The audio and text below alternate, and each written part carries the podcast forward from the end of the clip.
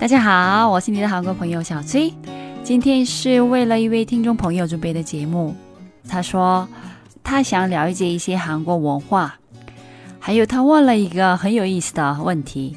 他说有没有跟当地人沟通的时候瞬间拉近距离的一些办法？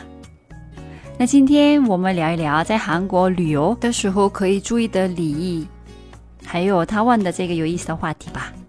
오늘은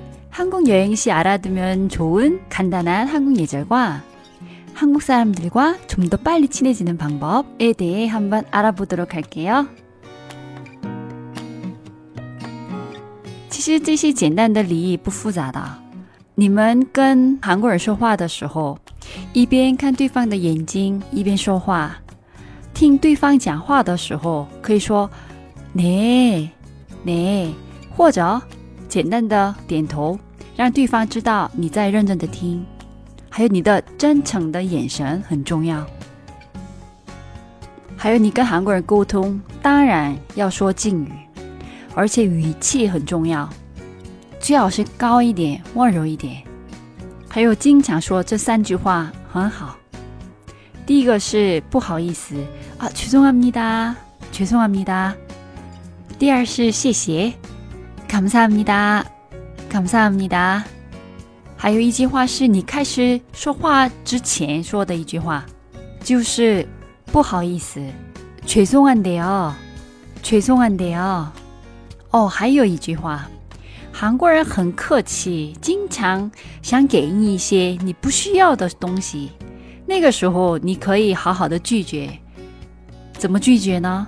你可以一边摇手一边说 啊，我没事儿。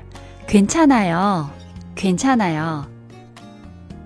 还有我在其他节目里也讲过称呼的重要性。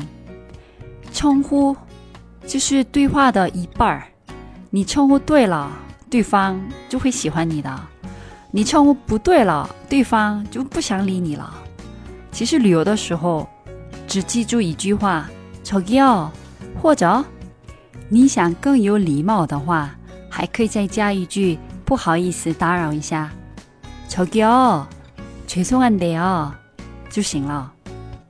如果你的韩语好一些，当然可以称呼具体一点，比如사장님老板、이모님阿姨、언니姐姐，这样的就更亲切了。但是，哎呀，这些太复杂了，就说저기요就行了。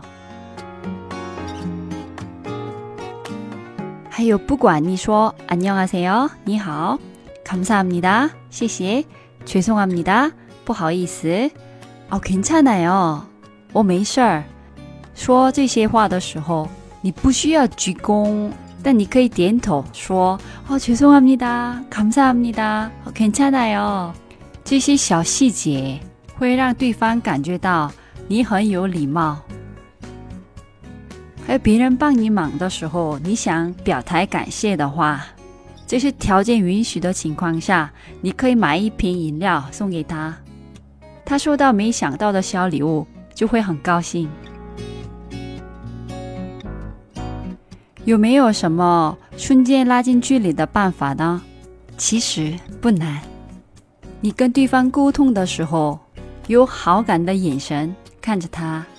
用适合对方的称呼叫他，用好的语气说金鱼，最后加一个微笑。不管你会说几句韩语，对方对你会有好感，然后会瞬间拉近距离。举个例子跟你说吧，저기요죄송한데요여기어떻게가 요？ 不好意思打扰一下，这里怎么走呢？然后。 你说“감사합니다”，谢谢。